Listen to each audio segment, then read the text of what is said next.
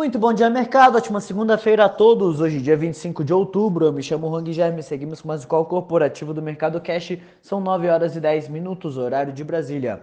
Índice S&P 500 Futuro indicando alta de 0,11% e o índice Bovespa Futuro indicando alta de 0,91%. Em semana movimentada com a temporada de resultados, investidores seguem atentos para os desdobramentos fiscais após uma semana de queda de 7,28% no pior desempenho semanal para o Ibovespa no ano. No último domingo, Paulo Guedes defendeu mais uma vez a decisão do governo de alterar a regra do teto de gastos.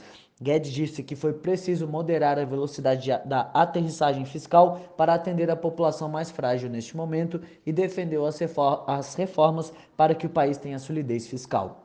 Hoje os mercados mundiais operam estáveis. Nesta semana, grandes empresas divulgam seus resultados, incluindo Facebook, Microsoft, Amazon, Apple, Google, Coca-Cola, Boeing e McDonald's. Na Europa, o índice de clima para negócios da Alemanha indicou uma queda de 98,9 em setembro para 97,7 em outubro, indicando pessimismo crescente por conta de problemas em cadeias de fornecedores. Investidores também acompanham dados sobre a inflação que na Europa atingiu em setembro seu patamar mais alto em 13 anos. O Eurostox opera em alta de 0,08%.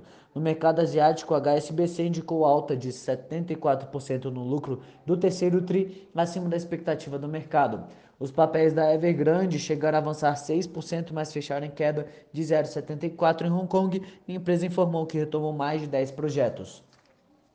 A bolsa do Japão fechou em queda de 0,71, a de Xangai em alta de 0,76 e Hong Kong em alta de 0,02%.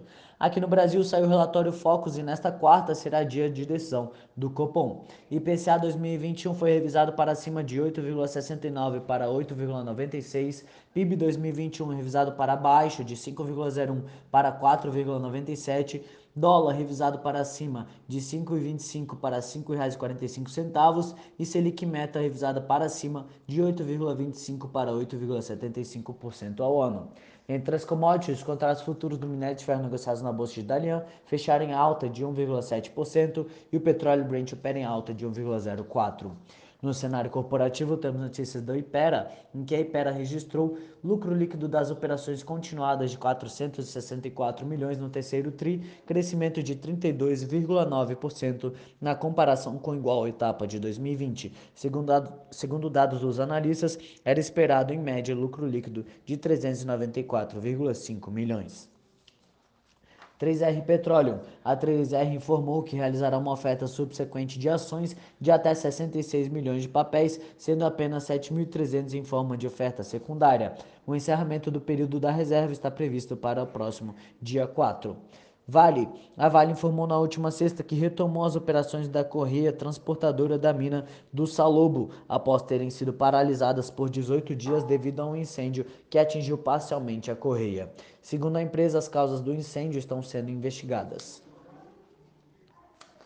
Eletrobras. A Eletrobras está em fase de seleção do sindicato de bancos que ficará responsável pela estruturação da operação de follow-on e de distribuição do que pode ser uma das maiores ofertas de ações de uma empresa brasileira. Além disso, a estatal aderiu ao programa de standstill promovido pelo BNDES com foco em empreendimentos hidrelétricos com capacidade instalada acima de 50 megawatts. Equatorial. A Equatorial apresentou um crescimento de 34,8% nas vendas de energia no terceiro TRI. Nos nove primeiros meses do ano, as vendas de energia da elétrica cresceram 42%. Energias Brasil. A EDP Brasil anunciou nesta segunda que irá investir no desenvolvimento da usina fotovoltaica Monte Verde Solar com capacidade instalada de 209 megawatts. O projeto será executado em conjunto com a EDP Renováveis em com investimento em partes iguais.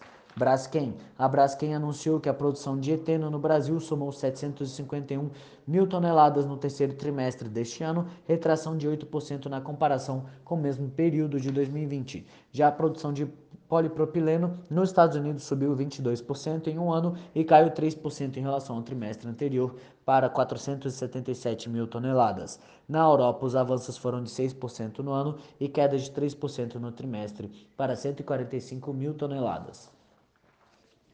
Aliar. A Aliar informou que recebeu da MAM Asset a proposta vinculante para aquisição de até 24 milhões de suas ações pelo preço por ação de 19 reais. Os acionistas têm até o dia 3 de novembro para aceitarem a proposta. Sinqia. A Sinqia assinou contrato para aquisição de 51% do capital social do Kitijá. A operação já foi realizada pelo montante de 19,1 milhões de reais em dinheiro e 19,1 milhões de reais em ações. A Kitijá é especialista em recuperação de créditos de terceiros. Unifique. A Unifique assinou contrato de cessão de direitos e ativos junto ao provedor de internet via fibra ótica Clique SBS pelo valor de 7,5 milhões de reais. Alphaville. A Alphaville reportou vendas totais de 136,4 milhões no terceiro trimestre, recuo de 28% na comparação anual. A velocidade de vendas foi de 17% no terceiro trimestre deste ano. Por hora, estas principais notícias. Desejo a todos excelente dia e ótimos negócios. Um forte abraço.